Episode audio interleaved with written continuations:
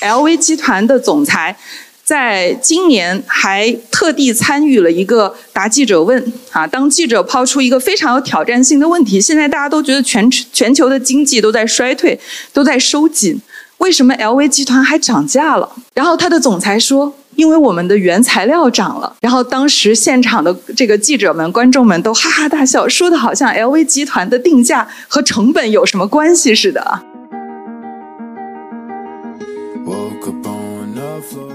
有相关的文献说明啊，日本在今年整个经济开始复苏，而且这个文献去记载的这个数据呢特别有意思。他说，日本整个从出现经济的这个衰退到现在，一共过去了三十五年，大概八几年的时候开始衰退，到现在一共是三十五年。而这三十五年的时间是什么呢？是日本的房贷还完的时间，很有意思哈。就是你仔仔细去看一看，好像确实是这么回事儿啊。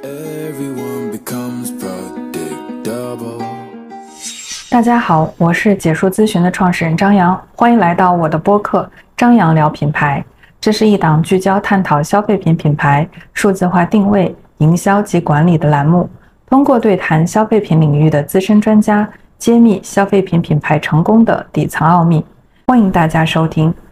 本期内容是我在品说线下沙龙美妆行业2023大事件复盘专题课程的节选。想回顾2023年美妆行业发生了哪些轰动性事件，以及想从这些事件中探路2024年的朋友，一定要收听哦。另外，在这里插播一则小广告：结束打磨了三年的数字革命模型体验课，刚刚在视频号小店发布了。在品牌定位、营销及管理方面需要帮助的朋友，可以戳 Show Notes 里面的二维码了解课程详情。各位伙伴们啊，大家上午好。今天的分享呢，首先我有一点感慨啊，就是在去年的这个时候呢，其实疫情还没完全结束，呃，所以呢，大家实际上是对二零二三年呢充满了期待。但是到今年的双十一，特别是现在啊，立足在现在双十一的这个战火硝烟还没有完全的散掉，但是我们去看到美妆的全年的数据呢，出现了一个。呃，在全网的首都下滑，我这边有一个数据，下滑了百分之四点三八。而且呢，除了这个大的行业下滑之外呢，我们也关注了这个超投啊，比如说像李佳琦，他的这个带货的效果呢，也出现了一些下滑，而且是特别严重的下滑。我们看了一下，今年李佳琦在预售的首日，呃，销售额呢是九十五亿。啊，现场的小伙伴会觉得，哎，九十五亿这个数据还不错啊，啊，但是呢，同期二二年预售首日，李佳琦的销售额是两百一十五亿，所以下滑了多少？大家心里面能快速的把它算出来。然后，那么二一年的数据呢？二一年李佳琦是有了一个非常大的突破，相较于二零年，二零年只有三十几个亿，但是在二一年的时候，他也完成了一百零六亿。所以我们可以理解为，李佳琦现在带货首日的水平已经下滑到和二一年同期的这个水平。为什么我们今年特别难？美妆产业大家说起来都摇头。为什么我们感觉这么难呢？是中国经济衰退了吗？是我们老百姓的腰包里面没有钱了呢？还是说我们美妆产业不行了呢？我相信今天来现场的小伙伴们都怀揣着对二零二三年一个巨大的问号，想来我们的这个品书大会来听一听答案，来看一看数据。那么，OK，今天我们就给大家准备好了这些内容，我们一起来进入到二零二三年的复盘当中啊，然后找寻属于我们心中的答案。我们先从二零二三年全年的美双大事件来做一个盘点啊。首先，我们在二零二三年的年初感受到的一个非常强烈的关键词是。希希望为什么呢？是在一月八号的时候，新冠正式调整为了乙以类以管，也就是说，我们严防死守的这个时代已经终结了，我们迎来了开放的。这样的一个未来的局面，但是同时我们也感到很绝望。为什么呢？在我们统计的二三年一到十月的化妆品的相关企业的注册情况来看啊，新增的注册用户啊，大家怀揣着非常强烈的对二三年的期冀，所以我们可以看到新增用户的注册量达到四百六十三点四万家，但是呢。注销到年末的时候，我们再来看这个数据，会发现注销的累积企业啊，在我们整个美妆产业里面达到了一百四十三点二五万家。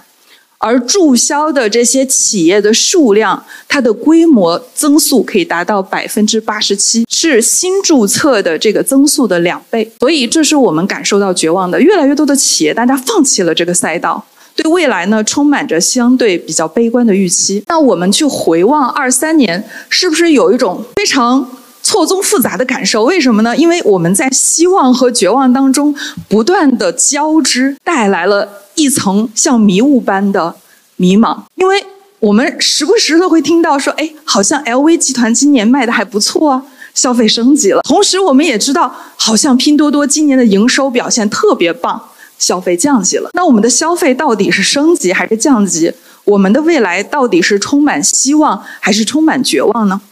我们把这个迷茫的原因一点一点跟大家抽丝剥茧探讨一下。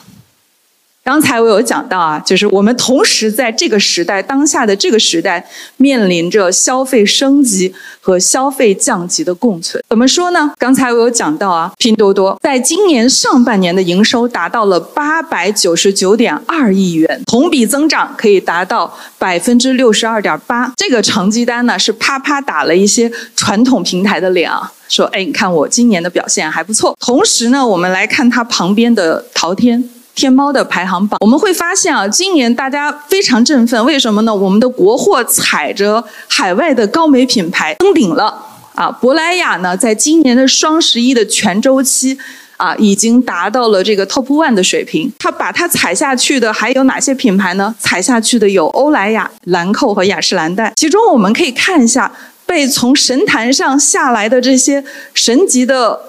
国货呃，海外高端品牌、海外高美品牌，他们的价格段其实是要远比我们现在登顶的这个国货品牌的价格段要高出两倍还要多。也就是说，是在当下这个时代，消费者选择了国货，它当下的这种经济环境使得它把国货啊，特别是带来性价比较高的、带有相同功效的啊，但是门槛更低的产品，作为了它的消费的首选。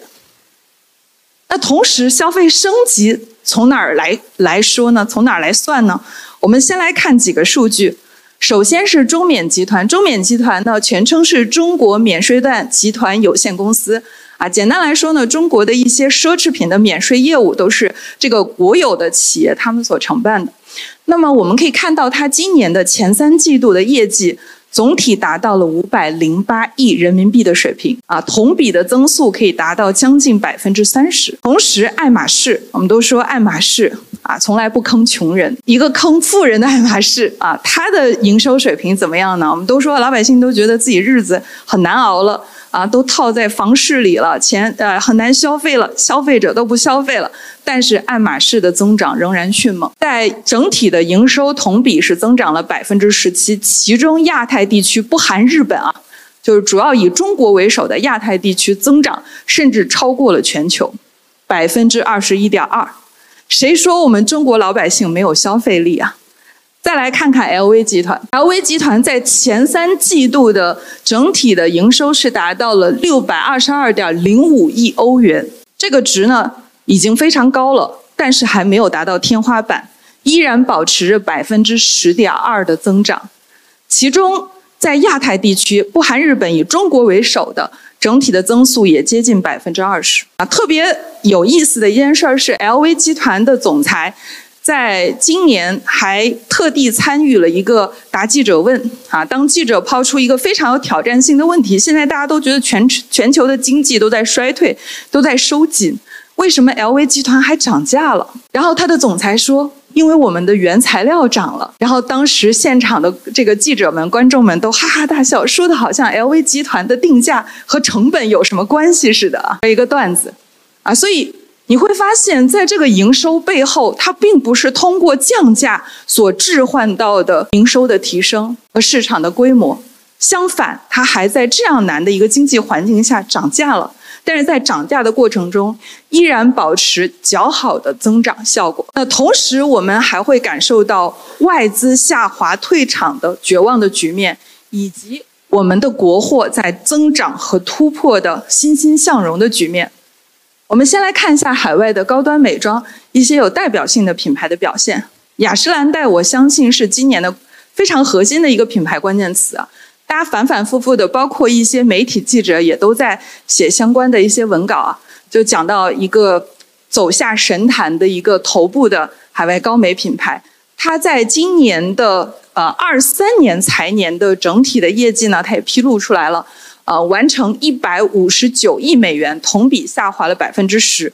啊，整体的营收下滑还可以，但是。腰斩的是净利润，净利润整体同比下滑了百分之五十八，而 LG 集团呢也没有好到哪里去啊。我们可以看到 LG 在前三季度的表现，销售额同比下滑了百分之二点六，而净利润同比也下滑了百分之二十二左右。所以海外高美品牌啊，那些曾经在神坛上的企业也纷纷的啊下落神坛。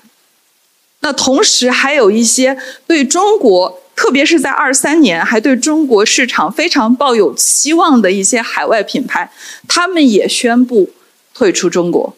啊，比如说我们罗列的这几个品牌，宝洁关闭了高端的美容仪品牌，美国平价品牌呃彩妆品牌也暂退了中国，日本保利集团呢也关停了旗下的一些彩妆品牌和高端的抗衰品牌。包括知名的这个网红美妆品牌，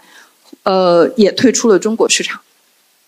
所以我们可以看到啊，当然我们今天只罗列了这些小的案例，我们去查一下，会发现越来越多的这个海外品牌其实是放弃了中国市场，阶段性的放弃了中国市场。但是此消彼长，我们看到海外高美的下滑，看到了海外品牌的退场，同时我们也迎来了国货的新生。珀莱雅集团在今年。啊，我们可以看到它在前三季度的一个表现，整体的营收啊增长是达到百分之三十二点四七，啊，贝泰尼集团整体增长超过百分之十十八点五一，而完美啊整体的营收同比增长达到百分之三十四点三四，这个是前三季度的一些数据状况。就在刚才会议开始之前。啊，因为我们在双十一之前有啊发表过一个文章，然后预估说珀莱雅今年是有望突破八十个亿啊。就在刚才会议之前，我跟同事又更新了一下双十一的数据。珀莱雅呢，就是把今年的双十一的数据算上，不额外算天猫和抖音以外的平台，已经超过了八十一个亿了。到现在为止，所以啊，我们看到国货美妆和海外的一些美妆品牌形成了一个鲜明的数据对比。啊，此消彼长，而珀莱雅的增长啊，刚才我们有讲到，珀莱雅一直是突飞猛进的增长。我们都是拿前三季度做同比的，呃，从二零年统计到二二年，甚至也统计出了二三年，我们会发现啊，它每年都保持着百分之六十以上的营收的增速。所以我们曾经预估说它超过八十个亿，啊，但是我今天手上呢，就是在会前啊，我拿到了它的一手数据啊。它现在加上整个双十一淘天和抖音的销售额，已经完成了八十一点六九亿元，啊，就是它不是预估达到八十个亿啊，它是已经完成了八十个亿。而珀莱雅的增长，特别是从二零年至今的增长，它主要的归功于谁呢？或者归功于哪些渠道呢？我们从左侧的这张图就可以看得出来，啊，首先这个我柱子特别高的蓝色的柱状图呢，是它线上的占比。黄色的柱状图呢，是它线下的占比。很明显，它的营收的增长主要是线上贡献的，因为线上的销售占比超九成，而且线上始终是在保持着一个高速增长的态势，线下的渠道还依然存在着衰退、增速放缓和衰退。所以啊，我们特地把它两个相对比较大的电商平台的数据拿出来来去做对比，会发现。整体的增长的贡献呢，其实不仅仅是有新媒体平台高增的抖音，同样传统平台依然保持着较好的增势啊。所以我们刚才看到雅诗兰黛也好，兰蔻也好，其实虽然说它在今年的双十一的表现不及我们的国货，但是实际上在阿里这么大的一个平台下，他们的用户可以吞吐出来的量还是不可小觑的。还是值得我们国货品牌去挖一挖墙角的。刚才是看到了这个呃，我们海外的品牌和国货的品牌啊，所展现出来一个一个此消彼长的一个态势啊。那我们在呃今年也会看到了一些公关公关稿啊，一些公关事件，因为我们这是一个大事记，所以有一些事件呢，我们不得不呃引起注意，并且盘点到。都有哪些事件呢？首先，有一批成立不到五年的新国货美妆品牌接连宣告倒闭。除此之外呢，我们还遇到了一件事儿，就是日本排放核废水。在排放核废水之后呢，日资企业的相关的进口的化妆品以及化妆品的原料都受到了非常大的这种信任危机和舆论危机。所以，有很多中国品牌、国货品牌这个时候站出来啊，说我。没有采购过日本的原材料，我们使用的是自有原材料啊，或者在欧洲采购采购的原材料等等啊，就是撇清关系啊。这些品牌里面有必生之源至本啊，九又四分之三主本等等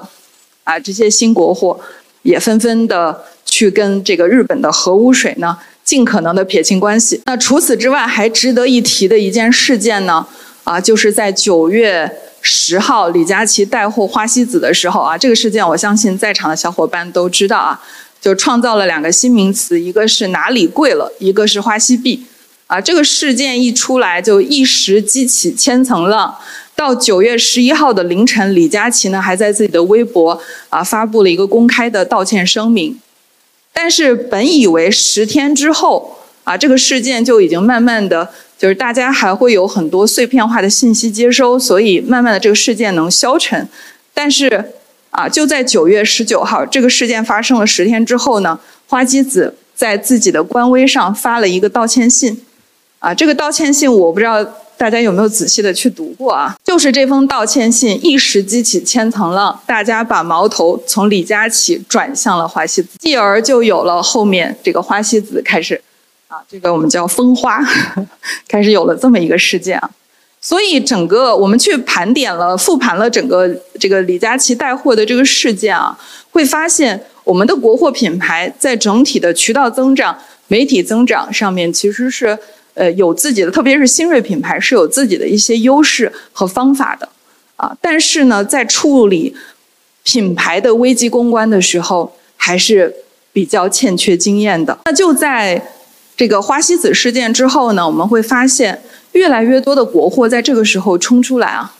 啊，我们这个这个文写文稿的小伙伴们比较含蓄，写的是一经落万物生。当时有一个段子叫一花落万物生，啊，就是给很多的新国货品牌或者是老国货品牌带来了复燃的机会，啊，比如说我们可以看到蜂花在九月十一号开启了长达。九十五小时的超长直播，这九十五小时，我们可以看到他的整个抬头上一直在写这个直播间的主题上写七十九元的眉笔在风花的直播间能买什么，所以他的目标非常明确。就在这七九十五小时的超长直播中，观看人数可以达到将近四千万，同时呢，给风花创造了两千五百万元的交易额，以及。新增了两百七十六万的粉丝，活力二八也抓住了这一波泼天的富贵啊！迅速啊，几个这个小老头儿啊，上到直播间，一边学着如何把商品上架，一边学着如何跟消费者聊天儿啊！所以在当时一日增粉可以超过一百万，一夜可以爆卖五百万元。那同时没有放过啊，这个热流量热度的还有郁美净，啊，郁美净更夸张。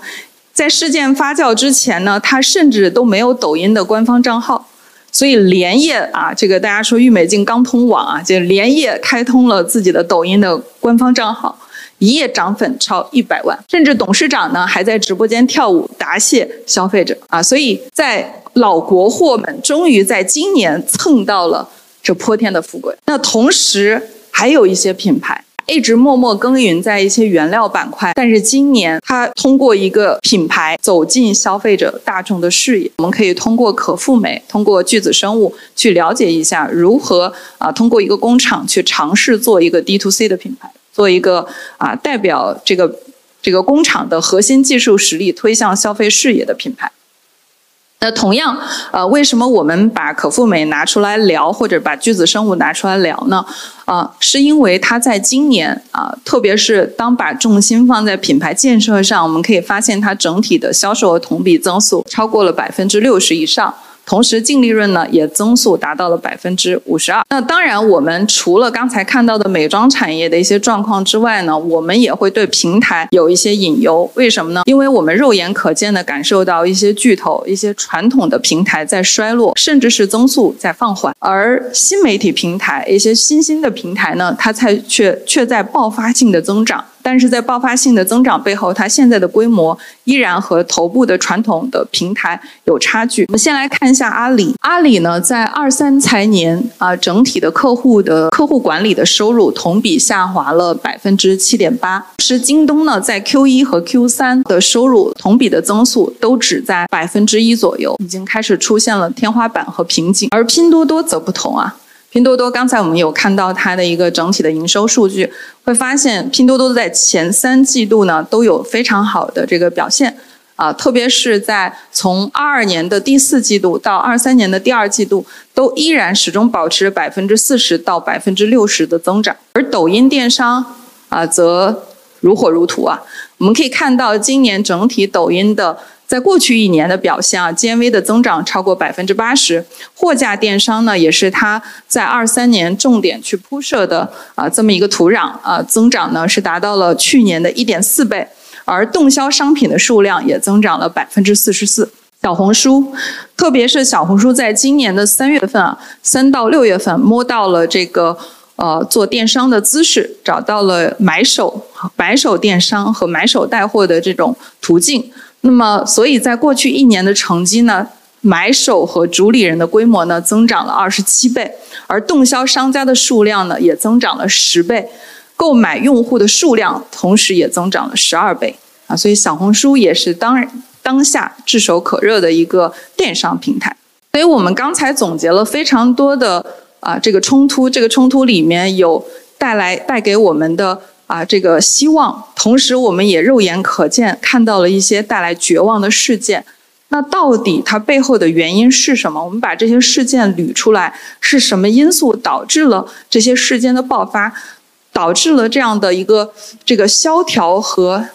鼎盛啊这两个完全相斥的现象，同时在我们的美妆产业展现呢？啊，所以大前研一啊曾经说过这样一段话：看起来不对劲儿的问题。都有它背后的原因，深究下去呢，原因中还有真正的原因。我们来看看这些事件背后带给我们这种迷茫的真实原因是什么？人口问题啊，我不止一次的会把人口问题拿出来讲，因为人口问题是我们的基础啊，它是我们最核心的消费力啊。当人口发生，无论是人口数量还是人口结构发生变化，都会对我们的产业带来最直接的影响。啊，所以从二零二二年开始，我们人整体的人口出现了首次的负增长，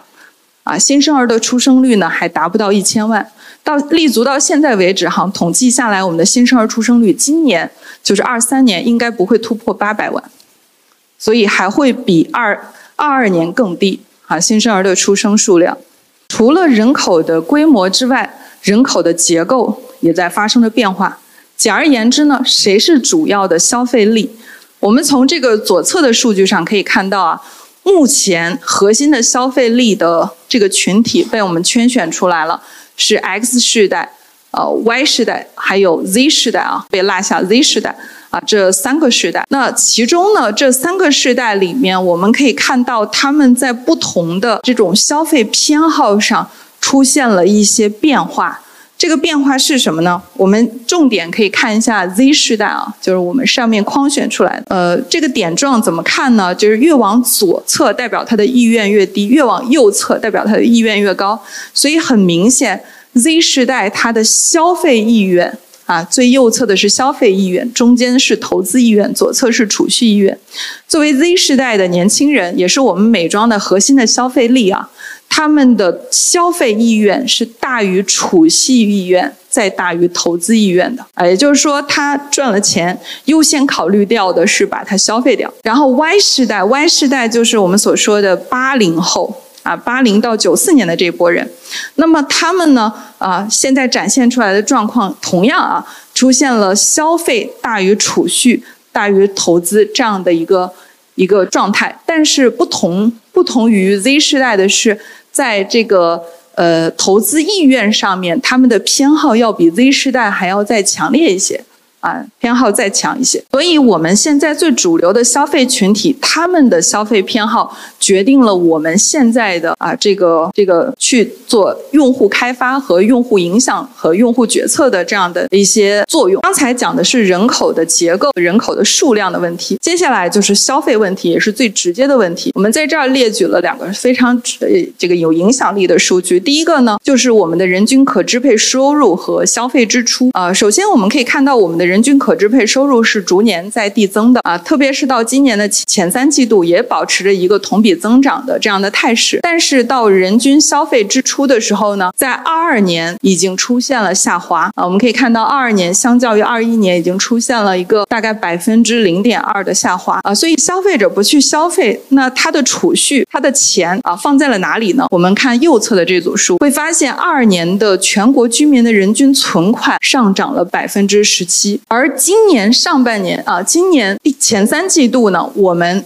的人均存款依然保持着百分之十五点六的增速。也就是说，到今年为止，消费者依然啊没有把消费放在首位，依然把储蓄当成自己的可支配收入的核心的去向。那除此之外呢，我们的存款去了哪里？或者是我们保留着这些存款的？用处是什么呢？这组数据我觉得更直观一些啊，它是什么呢？是由国家资产负债表研究中心所提供的一组数据。蓝色的折线是我们的中国住户部门人民币的贷款余额，简单来说就是我们全中国人民整体的贷款余额，特别是在住房的贷款余额啊，针对的是住房。而折线图呢是这个余额的同比增幅，啊，就是蓝呃黄色的折线。首先，我们能很直观的感受到，这个对于房贷啊，它的同比的增幅啊，贷款的增幅其实是减弱了。就是大家对于贷款的这种意向和积极，特别是针对购买房子的这种房贷的这种意愿呢，其实是在衰退的。但是，面对的比较残酷的现实是，余额依然在增长，总量还在增长。整体算下来呢，我国住户部门。债务的规模可以高达七十八点五六万亿元，所以我们老百姓的钱啊腰包瘪了，瘪的原因是不是我们的收入降了，而是我们的支出啊去到了一些在收入没有确定性的来源的前提下去到了一些确定性的支出上，就是像房贷余额这样的一个巨大的开支。那同时呢，我们也看到啊这个。化妆品，刚才看到的社会消费品啊，这个是针对化妆品，整个社会消费品和化妆品的零售总额的增速呢，啊，我们也拿到了今年前三季度的数据，会发现很有意思的一件事儿是，我们和整个消费品的这个增幅和降幅其实非常相似，啊，但是我们去拿到二二年的时候的数据去进行对比的时候，我们在二二年，呃，特别是化妆品产业。啊，整体的零售额是出现了一些下滑的，就是达到了百分之四点五的下滑。所以今年还没过完，呃，我们要整体把，特别是把双十一的信息也囊括进来，来看我们今年的这个呃整体化妆品零售总额是一个增长的状态，还是一个衰退的状态。除此之外呢，消费者的信心指数也在持续走低。上面我们给大家这个。画画出来的就是一个消费者的信心指数，呃，呃，蓝色的、浅蓝色的呢是二二年的数据，深蓝色呢是二三年的数据。从数据上，我们能明显的感受到，就是如果说。呃，去年的呃三月份啊，特别是一到三月或者是三到五月，就是一波因为上海封城的影响，消费信心指数会收缩。但是到今年，我们看到这个几乎全年它的消费指数、信心指数都是不及去年的啊，就是去年那么难，但是今年大家的信心就是在消费上面的信心，消费者依然没有恢复。同样在消费价格上。整体的上涨情况也不容乐观，啊，在居民的消费价格是这个折线是从二二年九月份一直下滑，下滑到现在依然保持着一个衰退的迹象。所以在刚才看到的人口以及我们的这个消费问题下，就诞生了一个啊这个 M 型社会啊。我不知道大家之前有没有读过《M 型社会》这本书啊，就非常生动地描述了日本衰退的三十年。啊，在这个 M 型社会，它怎么理解呢？我们可以看到，呃，左侧是低收入的群体，右侧是高收入的群体，中间是中产阶层。啊，在整体的经济比较好的时候，这个低收入和高收入是在波谷，而中产呢是最核心的那个群体，是在波峰处。但是当波峰啊，中产崩崩塌了啊，出现了这个垮塌下滑，有一部分的中产破产，成为了低收入的群体。有一部分的中产进阶进入到了高收入群体里面，你会发现那个波峰出现了一个垮塌，就形成了这样的 M 型的凹陷。所以现在的中产阶层是最难的一个阶层，有一部分的中产已经破产成为低收入群体，而又有部分中产有机会升级到高收入群体，就形成了现在的这种 M 型的曲线。啊，这个有相关的文献说明啊，就是日本在今年已经开始复苏。啊，就是整整个经济开始复苏，而且这个文献去记载的这个数据呢特别有意思。他说，日本整个从这个这个出现啊出现经济的这个衰退到现在，一共过去了三十五年，大概八几年的时候开始衰退，到现在一共是三十五年。而这三十五年的时间是什么呢？是日本的房贷还完的时间，就很有意思哈。就是你仔仔细去看一看，好像确实是这么回事儿啊。所以大家有一些这个这个伙伴们会问我啊，说你觉得中国经济衰退会衰退多久？我觉得也许《M 型社会》这本书能给您答案，就是我们可以对照着看一看，因为我们有很多的相似之处啊。所以这个是 M 型社会，我们现在面临的就是这样一个社会。就是因为这个 M 型社会的存在，所以我们会发现这个奢侈品卖的。依然比较火爆啊，又贵，但是又卖得好。同样，一些走性价比路线的产品也依然是比较叫卖的。相反，这种不中不高的啊，这种甚至不低的，就这种中中端的这种品牌是最难熬的。所以就有了 K 型的分化，消费分化。我们来看右侧的这个图，K 型的消费分化怎么理解呢？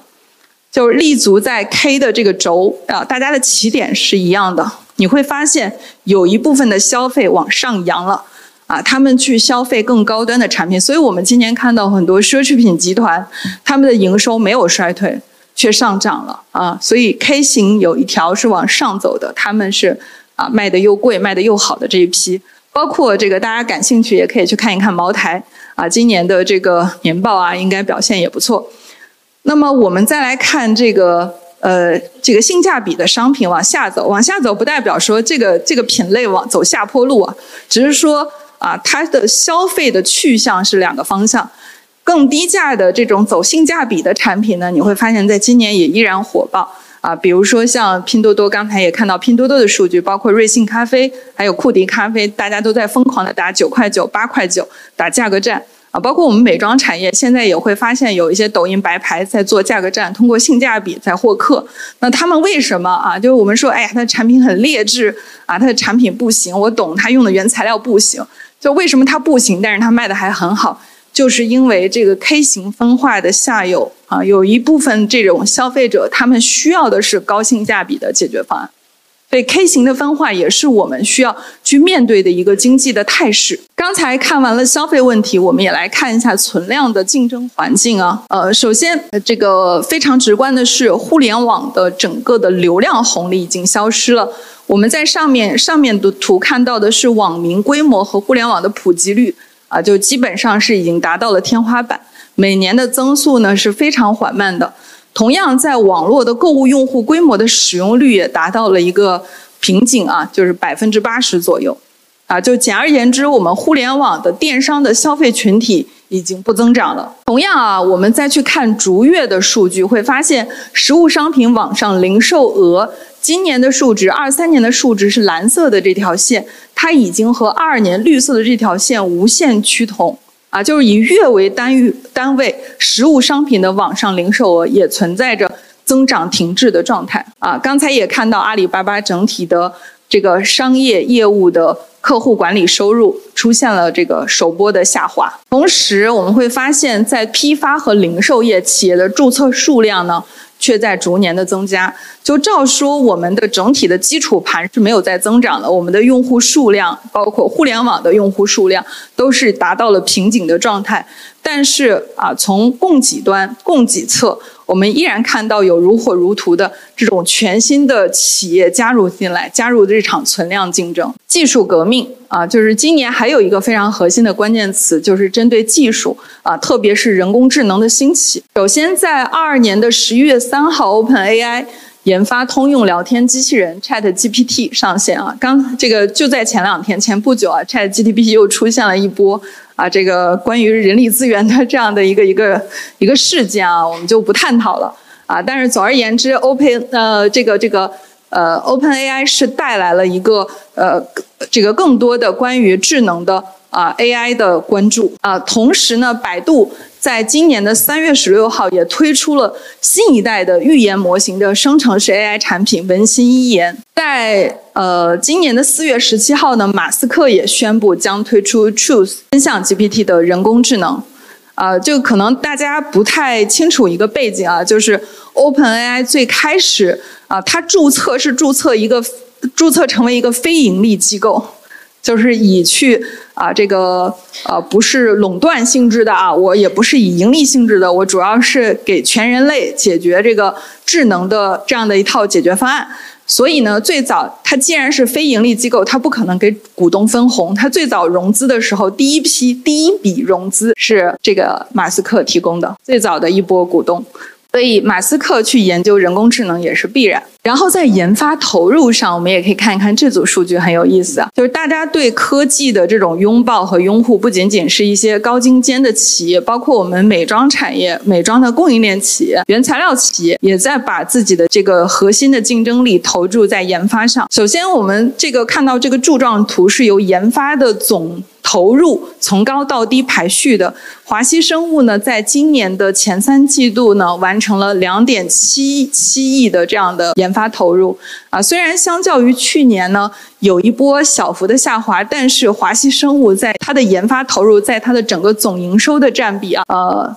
呃呃，总总费用的占比里面，呃，总营收的占比里面还可以达到百分之六左右。啊，相较于其他品牌来说，投入还是比较高的。然后，贝泰尼今年的这个研发的投入的增长是肉眼可见的啊，相较于去年增长了百分之四十三点七九啊。其他的像珀莱雅也是在加注它的研发方面的投入。AI 在刚才讲到 OpenAI 啊等等这种啊智能的聊天工具。那它有没有深入到我们的美妆产业，对我们的美妆产业带来一些直接的影响呢？首先，大家可以看到，AI 从虚拟的试妆肌肤的测试，还深入到了我我们美妆的研发、产品定制和虚拟代言人当中。呃，简而言之呢，覆盖到了我们的这个产品的开发方向、产品的研发投入，以及我们的产品定制和营销的方方面面。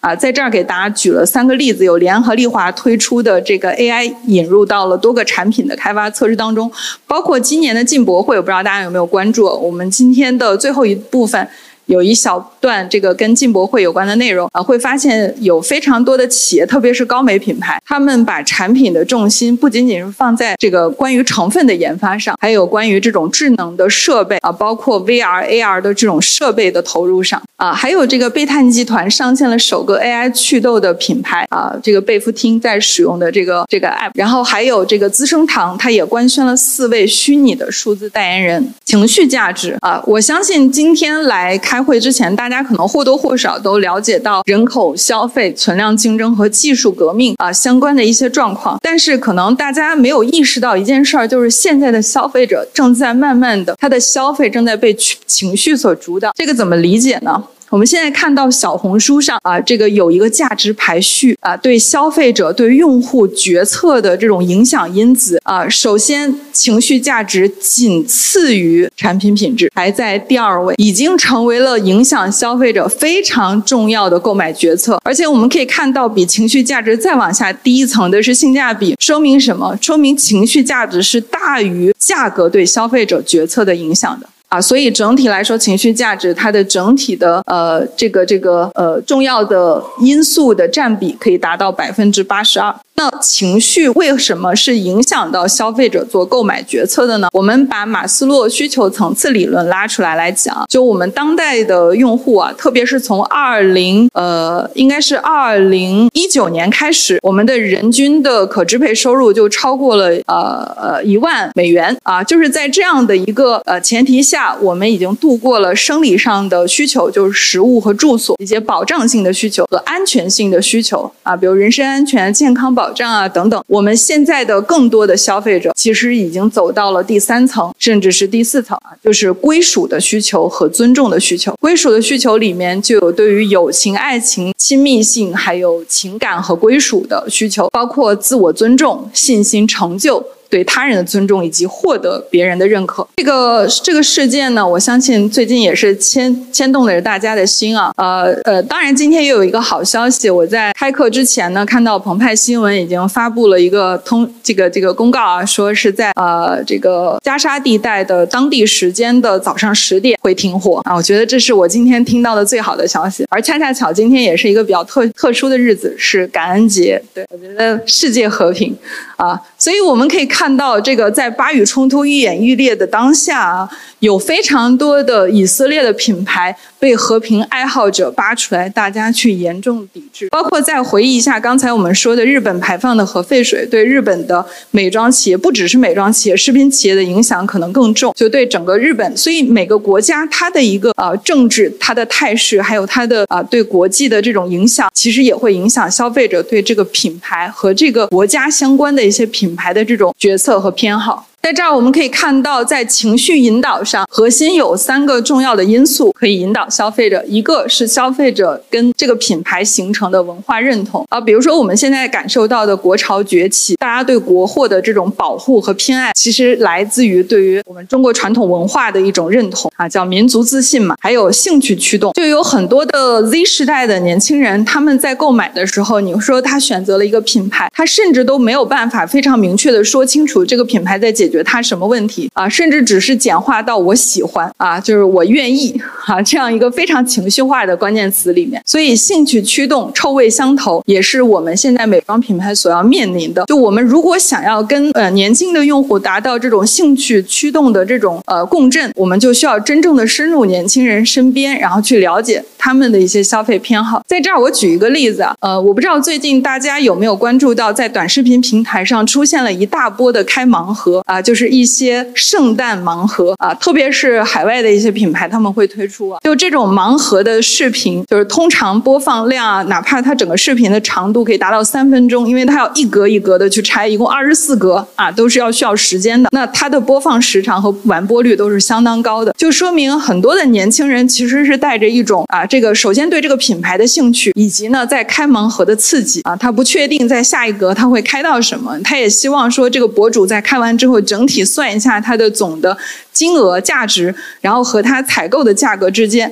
啊有没有这个回本儿，或者是有没有亏啊等等，就是消费者在等一个答案。所以我们需要深入到他们当中，看他们现在在关注什么样的内容。我觉得这个点很重要，就是我们不仅仅要看他们关注什么样的商品。我们现在的信息很发达，数据很容易拿到，我们是可以看到像天猫、抖音每个月的月度的销售的榜单上都有哪些产品。你说我们朝着这些产品去做开发购吗？我相信同一个品类货架上有成千上万、林林总总的商品可以让消费者选择。我们如何走在消费者前面，去带来一些超出他预期的更有意思、更有趣的产品呢？我觉得是和他们达到兴趣共振。我们今天下午会有一个品牌案例，叫 RC 多用膏。我们之前也在一些分享里面聊过。就这个产品呢，它特别简单，它就是一个。膏状物的腮红啊，但是呢，它是可以作为早八人做全脸彩妆使用的。它既可以做腮红，也可以做眼影，可以做唇膏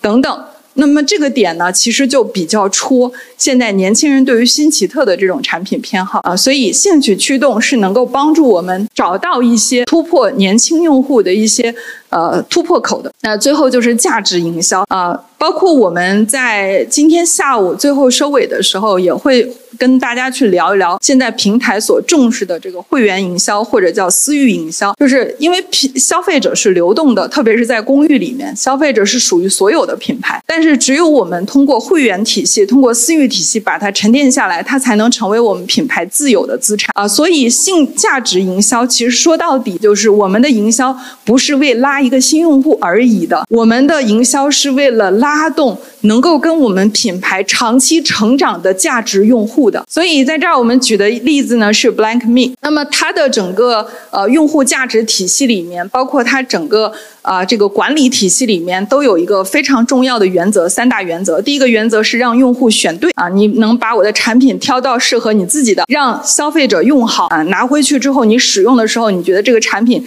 符合你的预期。最后让用户推荐，我不仅仅让你自己好觉得好，我还需要你去帮我种草到你身边认识的朋友圈。所以他们整个无论是产品开发还是用户服务，都是围绕着这三个原则：选对、用好、推荐这三个原则展开的。所以它从一开始品牌的战略都是什么呢？都是围绕价值营销所搭建的。看到有些小伙伴看到这这段话就笑了！二零二三年是很难，但是一个非常伟大的伟人曾经讲过：只要思想不滑坡，想法呃办法总比困难多啊！所以我们一定是有一些解决方案的。哪些解决方案呢？我们今天的主题叫乘风破浪逆势生长，所以我们呢就给大家带来了一些破局的思思考的角度。首先，关于平台破局，刚才有讲到，就是传统平台在衰退，而且今年的上半年啊，这个基本上各个平台的。一号位都有重回平台啊，就是我要跟集团共生死啊！现在是关键的时刻。呃，阿里呢，在呃这个蔡崇信回归之后呢，做了几个非常重要的动作。首先是做了一个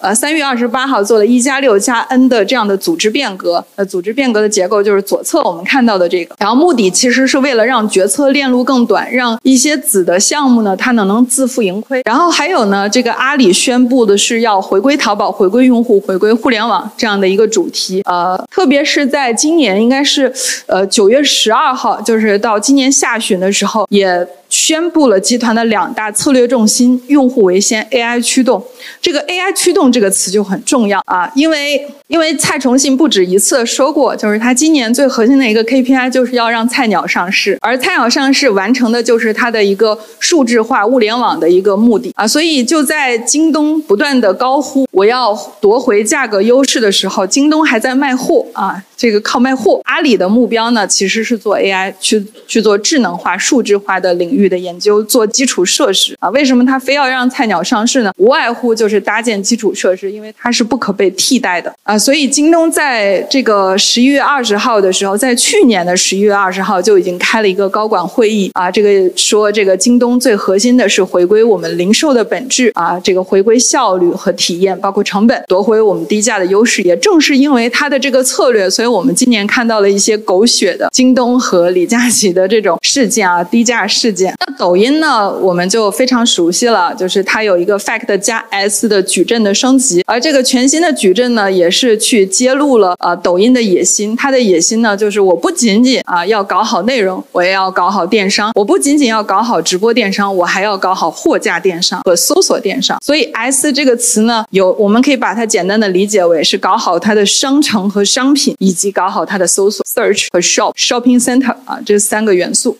小红书，如果说阿里的关键词战略的关键词是人工智能啊，京东的关键词呢是。低价啊，重回低价心智嘛。那小红书的关键词是什么呢？在它今年啊，这个八月二十四号举办的 Link 电商伙伴周推出的主题就能够这个管中窥豹，可见一斑了，叫做买手时代以来。所以它的重心是买手。这个买手这个词背后是什么意思呢？我们的品牌能不能成为买手呢？小红书定义了他们平台最核心的群体是谁？是达人，小红书的买手、主理人等个体已经成为了小红书电商的关键角色。他们是商品和用户之间的连接。小红书的重心不在品牌哦，它的重心在达人，因为他知道抖音是怎么起来的。抖音是有内容创作者才有了抖音今天的流量池。所以小红书立足在当下，它最核心的是搭建出有效的买手的流量池，吸引更多的流量进来，它才有去做电商的机会。所以它要先让内容创作者。赚到钱啊！当然，B 站也一直没有解决这个问题啊。所以，平台首先要解决的就是它的生存问题。那么，所以有了这个买手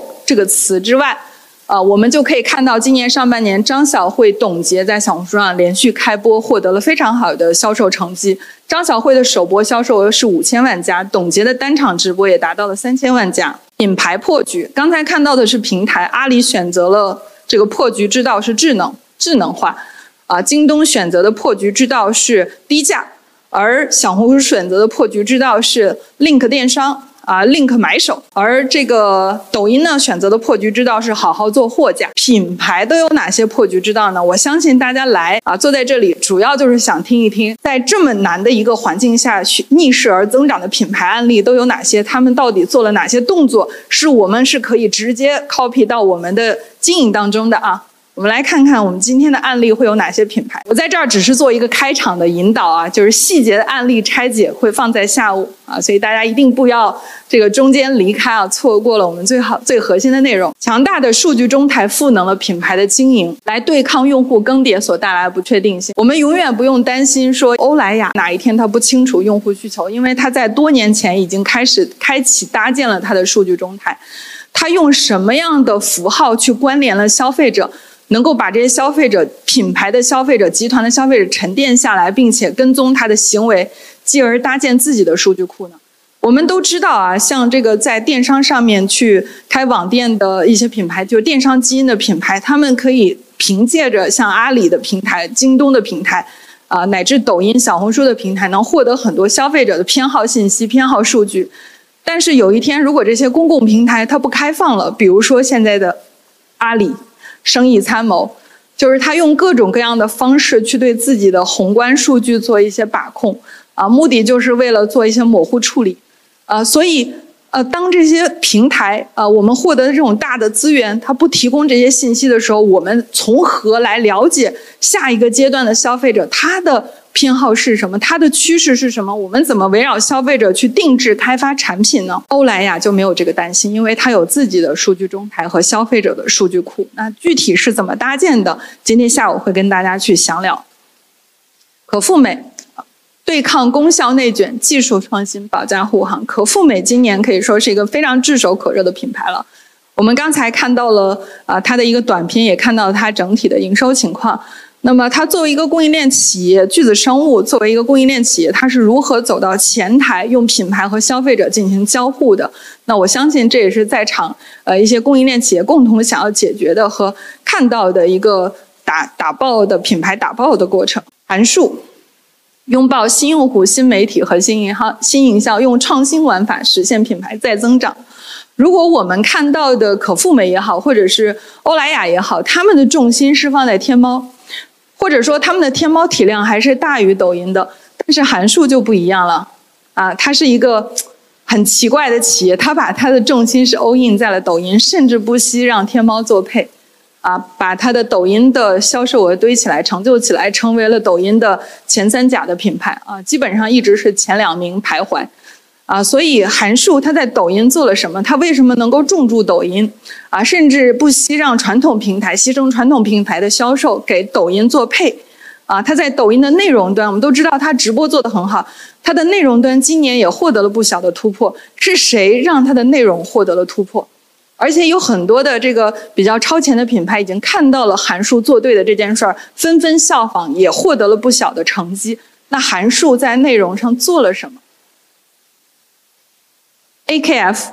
啊，这个品牌我不知道现场有多少小伙伴听说过啊？它是一个抖音的美妆品牌啊。如果今天现场没有这个品牌的负责人的话，我说它，我可以说它是一个抖音白牌来的，就是一点一点起来的，在抖音涨起来的。那这个品牌，我第一次知道它是在我妈妈的化妆包里面，然后她告诉我她是在抖音拍的，然后我母亲呢就已经是六十岁加的年龄了。所以他居然能在抖音买了一个彩妆品牌，让我也是非常惊讶的，啊，然后这个品牌呢，我会发现他在最初期产品上架的时候，还做了他第一个产品做的是一个卸妆水、卸妆卸妆油还是卸妆水，反正就卸妆类的产品。但是从这个隔了几个月之后，他就开始上彩妆，从彩妆开始一发而不可收拾。它的散粉、它的唇泥，然后它的睫毛膏都是能够达到卖断货的水平。那它作为一个国货的啊新品牌，它是如何在抖音这样的一个土壤下、内容的土壤下，把自己的产品一点一点种起来，甚至成为抖音霸榜的彩妆的头部呢？啊，它的答案今天下午我们来揭晓。R C 啊，如果说这个 R C 呢，它你说它是一个彩妆品牌吧，就是如果从品类的角度，它确实是一个彩妆品牌。但是我们从它的品牌的文化，从它的品牌主打的这个呃精准彩妆的这个呃思路上，包括它给产品起的名字上，我们都能够深深感受到它的主理人的文化气息。啊，是一个非常有趣的灵魂和一个非常有趣的团队，所以它的产品开发是打开脑洞的。那我们在今天呢，也会看到跟 RC 相关的一些策略啊，他们是如何让自己的产品和用户玩在一起的。我们刚才看到小红书它的整个排位啊，仅次于品质的产品品质的是情绪，所以如果你能把握情绪。把握和消费者交互的，能够打动消费的这些点，能够大大收缩你的营销和投流的成本。塔黄金四小时，在新闻里面有一个关键词叫黄金四小时，因为现在的互联网的速度、信息的传播速率已经大大提高了。以前二十年前，我们的新闻是黄金二十四小时。而现在要收缩到四个小时。在斯塔夫李佳琦直播间卖爆之后，他迅速的登顶了这个微博热搜。他是如何把握这个热搜，带来了一波又一波从产品然后扩跨到这个品牌的啊这样的一个出圈的效果啊？今天下午我们也会把它具体的策略来跟大家抽丝剥茧的展示。